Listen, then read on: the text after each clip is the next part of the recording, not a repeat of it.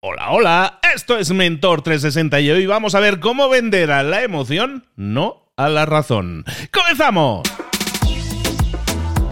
Muy buenas a todos, esto es Mentor 360, soy Luis Ramos. Aquí estamos de nuevo acompañándote toda esta semana hablando de ventas, semana temática de ventas. No te lo pierdas, si no has escuchado los episodios anteriores, te invito a que lo hagas porque cada día hemos traído un mentor especializado en ventas que te va a dar una visión, una herramienta, una óptica, una táctica, una estrategia que te puede servir para generar resultados diferentes siempre y cuando lo pongas en práctica, pases a la acción. Para obtener resultados diferentes pues hay que hacer cosas diferentes y hay que dejarse guiar por mentores. Hoy volvemos a hablar de ventas, de posicionamiento, de persuasión, de influencia con un especialista en formar, sobre todo mucho en empresas, pero también a usuarios finales, en cómo desarrollarse y vender más Hoy vamos a hablar de ventas, de venderle, a ver, me pasan la nota, venderle a la emoción, no a la razón. Vaya, bueno, aquí hay que estudiar filosofía. ¿Cómo es esto posible? Está de nuevo con nosotros para, de nuevo, explicárnoslo todo muy bien y muy claro. Pablo Herreros. Pablo, ¿cómo estás, querido? Muy bien, genial, un placer volver a estar aquí con, contigo, Luis. Vamos Véndele a la emoción y no a la razón. Vamos a hablar de ventas, pero vamos a hablar de ventas, de estrategia de ventas, ¿no? Un poco de pensar de forma diferente a la hora de vender. ¿De qué estamos hablando, Pablo? Exacto. Bueno, vamos a hablar eh, eso, ¿no? es la razón, la que es la emoción la que compra y la razón la que justifica. Normalmente la decisión de compra viene siempre tomada desde la emoción en el 99,9% de los casos y según todos los estudios. Entonces hay que tratar de vender a esa, a esa emoción que es la que, es la que decide. Entonces, eh, bueno, primero me gustaría tocar el tema del precio, que es algo que a todos los emprendedores les da o nos da mucho miedo siempre que pensamos en el precio. Y, a mí me gusta poner ejemplos que desarman bastante, porque piensas, bueno, ¿cuánto vale, por ejemplo, un, un muñeco, ¿no? Un, un, peluche, por decir un ejemplo muy típico. Pues a lo mejor te encuentras un peluche mm, que vale 10 euros, pero vas por una calle de, una, un viaje que haces por, por Londres y de pronto te encuentras ahí un peluche que era el que tú tuviste de pequeña o de pequeño y en ese momento dices, ¿cómo cuánto pagarías por ese peluche? Pues pagarías 60 euros perfectamente. Si era el peluche de pequeño eh, y dices, qué ilusión como lo tuviera, si se lo puedo comprar a mi hija o a mi hijo, cómo sería de maravilloso, ¿no? Por, por dar un ejemplo concreto. O vas a un aeropuerto y tienes muchísima sed. ¿Qué haces? Compras una Coca-Cola en una máquina donde te cobran a lo mejor 4 euros o 4 dólares por esa Coca-Cola, que en un supermercado quizá te pueda costar 80 céntimos. O en una playa. Estás muerto de sed. ¿Cuánto pagas por una cerveza? Pagas muchísimo más que si la compraras o la tuvieras en el, en el frigorífico de tu casa. O estás esquiando y te compras unos esquís. Eh, ¿Cuánto cuestan unos esquís en una estación de esquí? Infinitamente mayor que si los compras en verano en una tienda especializada de tu sitio donde no haya un, sitio donde esquiar. O, el ejemplo más extremo, el típico que todo el mundo recordamos, cuando te has quedado en la calle tirado a las 2 de la mañana, tus llaves están dentro de tu casa y la única manera que tienes de acceder es que un señor especialista, un cerrajero, te abra la puerta y, te cobre casi casi lo que le dé la gana por dejarte entrar a tu propia casa. O sea, son ejemplos de cómo el precio es eh, muy diferente según la percepción que tengamos, según eh, la situación en la que vivamos. Y, esto mm, creo que es muy interesante que nos lo tatuemos los que tenemos algo que vender, porque no se trata de vender algo muy caro, no se trata de que siempre seamos ese aeropuerto para vender ese refresco, sino que pensemos en ese síndrome del impostor, que a veces nos, nos apabulla y decimos, oye, créete merecedor, ¿no? O sea, no se trata de cerrar así los ojos fuerte, fuerte, decir, porque yo lo valgo, el universo me va a dar todo lo que yo quiera recibir por esto. No, se trata de ser mm, realista pero no de tirar piedras a nuestro tejado. O sea, el precio a veces es accesorio y a veces es crucial. Y tendemos casi siempre que vendemos algo a pensar que es crucial. No solo que es crucial, sino que tenemos que ser el precio. El precio más barato por definición. Y no necesariamente, porque lo que haces cuando piensas así es decir, lo mío no vale, o sea, solo soy un precio. Entonces, cualquier persona tiene que entender que, su valor eh, es infinitas más cosas que el precio. A veces el precio sí es clave y muchas, muchísimas más de las que pensamos es un accesorio. Solamente es un dato más, pero normalmente hay que hacerte, mm, te diría que es útil preguntarse cosas como ¿cuánto cuesta? lo que solucionas. Eh, ¿Cuánto cuesta mm, que a esa persona no se lo solucione nadie? ¿Cuánto le va a costar? O sea, si un seguro de vida es caro, piensa cuánto va a costar que esa persona no tenga un seguro de vida si es lo que tú vendes, si eres una persona que vende seguros de vida. ¿Cuánto te cuesta no tener un seguro de vida? Pues seguramente ver la vida de tu familia arruinada si por desgracia el día de mañana te pasa algo. O cuánto te cuesta eh, que la, cuánto le cuesta a esa persona solucionárselo con un competidor. O cuánto, y aquí abrimos un paréntesis muy grande, le costaría solucionarlo por sí mismo. El paréntesis es cuánto le costaría en tiempo, dinero, esfuerzo, aprendizaje. Tendría que no sé, nacer otra vez para poder ayudarse a sí mismo. O sea, si alguien no es experto en nutrición, ¿cuánto le cuesta eh, adelgazar eh, con una dieta saludable durante tres meses? Le va a costar muchísimo más que si tiene a un experto dándole un menú, haciéndole un seguimiento, enseñándole con, unas técnicas concretas, con, vamos, con una, un menú concreto y una serie de, de, rutinas y tal. O sea, al final eh, hay que valorar todo eso y, dices, bueno, la respuesta final sería, vende valor y no vendas tiempo, porque a veces por dar un, ejemplo también muy extremo, un abogado experto en herencias puede estar una hora con una persona para ayudarle a configurar todo por si un día mm, se marcha eh, antes de lo que imaginaba y bueno, no le va a cobrar por una hora de tiempo 100 euros y no le va a cobrar 3.000 euros por una hora de tiempo porque la gente diría, oye, 3.000 euros por una hora es muy, muy caro. Sí, pero 3.000 euros por solucionarte que cuando tú no estés tu familia lo tenga todo más que organizadísimo, a lo mejor es un precio de risa, ¿no? Entonces nos enfrentamos, como tú estoy entendiendo que nos comentas, es que yo tengo, honestamente, muchísima gente, yo creo que nos escucha ahora mismo y dice, sí, todo esto, o sea, tiene lógica, lo entiendo, pero me da miedo ofrecer cosas diferentes a las que ofrece el mercado. Veo que en el mercado todo ofrece lo mismo y creo que es una tendencia muy común, tender a la homogeneidad, a ser uno más, ¿no? Eh, pues si todo el mundo vende a 100, pues yo también voy a vender a 100. Y si acaso, si tengo que ofrecer un poquito más, ofrezco un poquito más, pero me quedo en 100, ¿no? Muchas veces nos da miedo cobrar caro. Pablo. absolutamente. Y ahí lo que te puedo decir, Luis, que puede ser interesante como manera de abordarlo, es no arranques nunca. Eh, a decirle al cliente lo que cobras, por supuestísimo. De hecho, yo recomiendo mucho empezar por ahí porque sirve de filtro para descartar a clientes que no están preparados. Ah, no, no, no, yo 500 euros por un bolso no me puedo permitir. No, no, no, no, no sigamos hablando. Bueno, pues evitas que esa persona pierda su tiempo y evitas eh, perderlo tú también en un momento dado, ¿no? Si tu proceso de venta lleva tiempo, vamos, si es, si es así.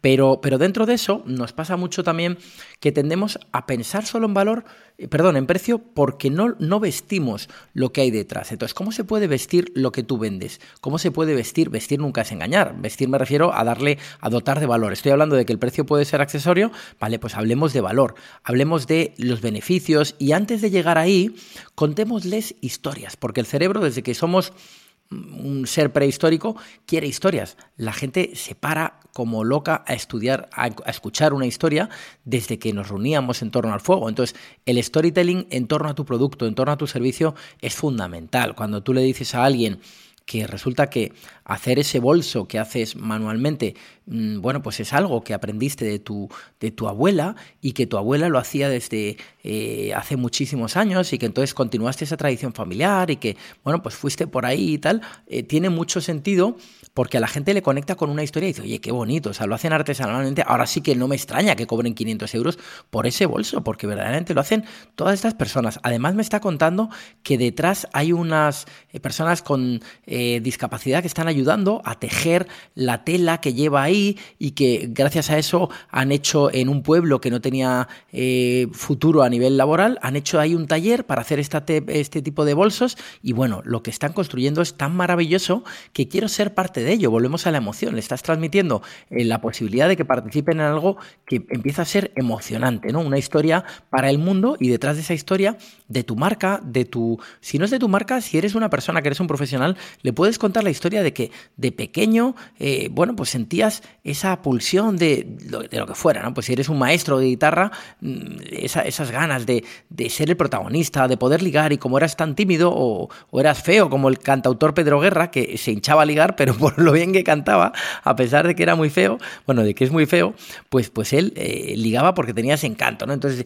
cuentas que, a ti un complejo te llevó a aprender a tocar la guitarra y que por eso, de pronto, decidiste compartir ese, bueno, ese talento con los demás. Y, el otro que te está escuchando dice, oye, pues a mí me pasa igual, bueno, me encanta, o sea, conectar a través de la emoción de una canción con cualquiera, no hay nada más poderoso que, que la emoción de una canción. Me encanta, te compro este curso de guitarra o te compro la idea, ¿no? Te compro esa, esa idea, ¿no? O sea, hay que provocar deseo, hay que hacer que la seducción y el deseo sean el motor de tu diálogo. ¿Que está el precio ahí? Fenomenal. Pero lleva a tu cliente a sentir la parte más emocional de tu producto, de tu servicio. Llévale a entender que para ti, cuando te separaste y entendiste lo complejo que era esto, pensaste en dedicarte a ser abogado matrimonialista para facilitar que los niños no sufran en el proceso, que los padres puedan disfrutar de una custodia y que sea una cosa civilizada y que no haya eh, un, sufrimiento más allá de lo que ya lleva una separación. O sea,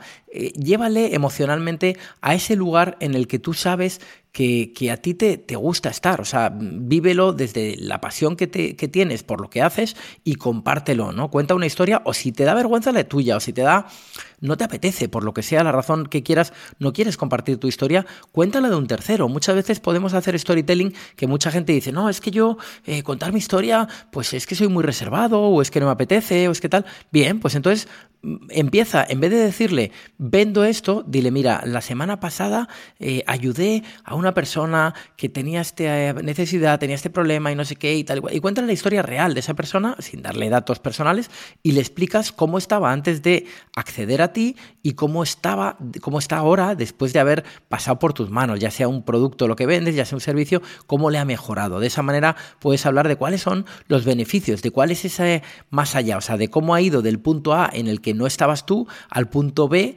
gracias al puente que eres tú como profesional o tu marca o tu producto o tu servicio, cómo ha sido ese puente y qué le ha proporcionado para que haya llegado a la, otra orilla con una sonrisa o, con una calma o con lo que sea que le, que le das, ¿no? y por supuesto que sea siempre veraz, que sea una historia real y verdadera. Pues está claro entonces que tiene todo el sentido del mundo que que de alguna manera vayamos a enriquecer nuestro discurso, no simplemente cuando hablemos de un producto y hablemos solo de características de ese producto, que las puede tener y son muy buenas, sino vamos a, vestir esa venta, ese discurso con estas historias que al final nos permiten, nos permiten conquistar ¿no? la, mente de la gente y que esa, esa, esa emoción que le estemos generando a través de la historia pues al final se convierta en algo que es una venta, que es algo mucho más prosaico, pero que es algo necesario al final, que es lo que estamos buscando, ¿no?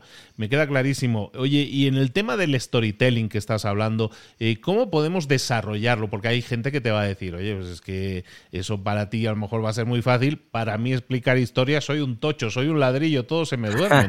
¿Cómo, cómo practicar un poco el tema del storytelling?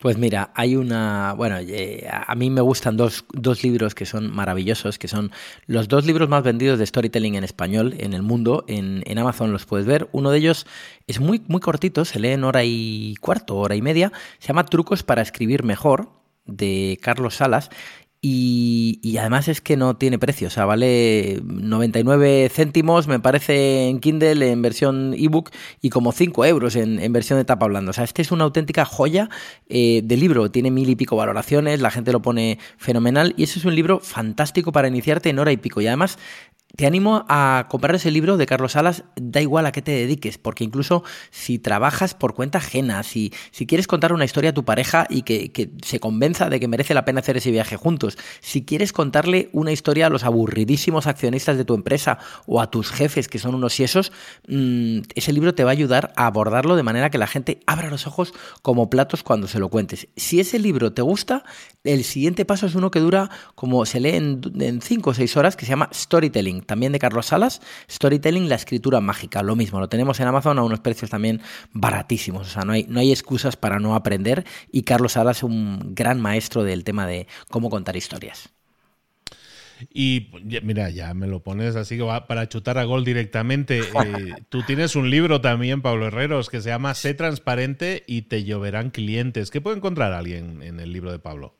Sí, pues mira, es un libro en el que van a encontrar historias, es decir, leyendo en diagonal van a entender cómo se puede seducir y atraer con el poder de las historias y luego van a encontrar una serie de eh, historias de cómo se puede ganar dinero, se puede ser feliz haciendo las cosas muy bien, hablando de, de, lo que decía Kant, ¿no? De hacer las cosas bien por el puro placer, de hacerlas bien y porque es tu deber, y se puede uno arruinar la vida en el plano emocional y en el plano económico haciendo las cosas mal. Es decir, hablamos de, de un libro que toca mucho la ética, pero la ética de manera divertida, con, con humor, con ejemplos muy curiosos y, bueno, y con, un montón de historias. Básicamente es un libro de treinta y pico capítulos y cada capítulo cuenta una historia em, alucinantes algunas porque no son mías, obviamente son, son historias prestadas de, pues no sé, de por ejemplo, por decir una muy chiquitina, que está creo que en los primeros capítulos, de cómo al director de recursos humanos de una de las empresas más grandes de España, que se llama Inditex,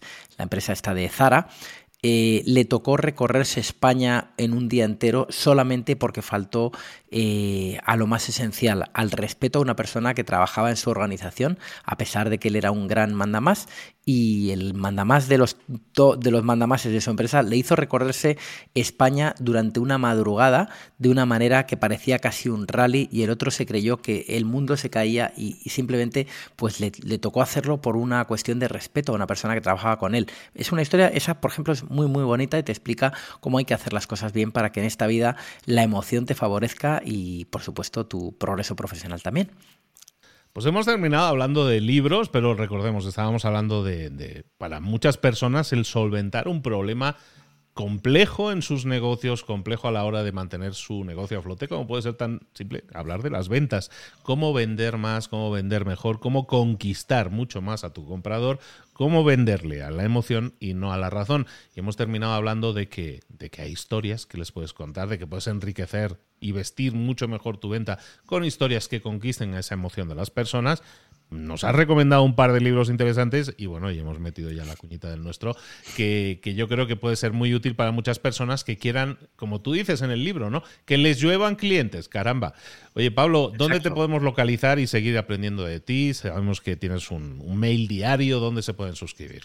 Sí, cada día te cuento una historia, cada día te enseño en muchas ocasiones a vender desde la emoción y todo esto que hemos hablado y lo hago con un email, un email cada día. Eh, tienes en pabloherreros.com, entras, te suscribes, me dejas tu correo y además te voy a contar de entrada una gran historia que casi me lleva a la cárcel. Ese es el primer email que vas a recibir y a partir de ahí pues vas a tener mucha mandanga, aprendizaje compartido y bueno, ahí me tienes, me puedes responder y ahí estaré también eh, para saludarte. Y como siempre, por aquí también lo traemos en Mentor 360 para que nos apoyes ayudando y guiando a otras personas también en estos temas de persuasión y de influencia. Pablo Herreros, te veo por aquí muy pronto. Muy bien, un abrazo. Gracias Luis. Hasta pronto.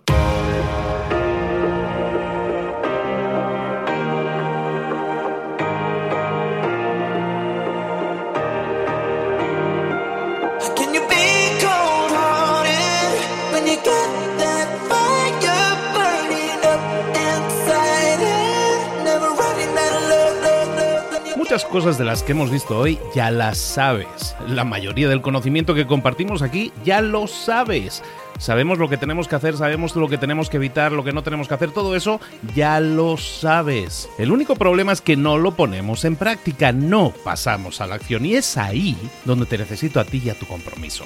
Si una sola de las ideas que hemos comentado hoy resuena en ti, te llama a ponerla en práctica, entonces, define el paso más pequeño posible, el gesto más mínimo, y hazlo ahora mismo.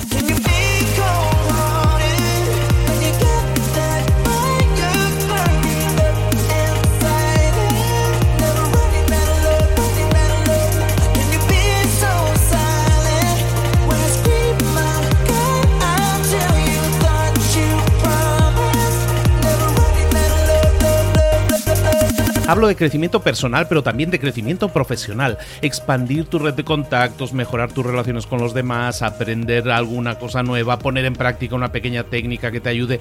Todo suma, pero solo suma si lo pones en práctica. No si piensas en ponerlo en práctica. Pensar en ponerlo en práctica no sirve, tienes que ponerlo en práctica, pasar a la acción.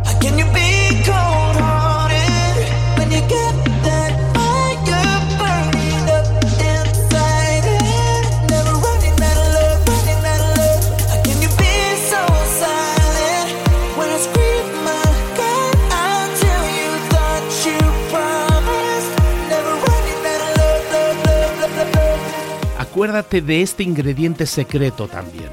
El ingrediente secreto es la actitud. Tu actitud. Tu actitud transmite. Si sales a la calle con ganas, la gente lo va a notar. Si sales a la calle sin ganas, la gente también lo va a notar. El mundo está ahí fuera, te está esperando, por lo tanto sal ahí fuera, sal a la calle y sal con ganas, sal con actitud. No esperes a mañana, ya sabes lo que tienes que hacer y ya sabes que lo puedes hacer hoy. No veas pasar la vida, vive la vida. Tienes las mismas 24 horas que tienen los demás, haz que valgan la pena. Entrega en estas próximas 24 horas tu mejor versión. Te esperamos aquí mañana para continuar creciendo. Te esperamos aquí mañana con más mentores, pero el día de hoy está completito delante de ti. Así que ponte en pie, pisa fuerte, respira hondo, sal ahí fuera y conquista tu día.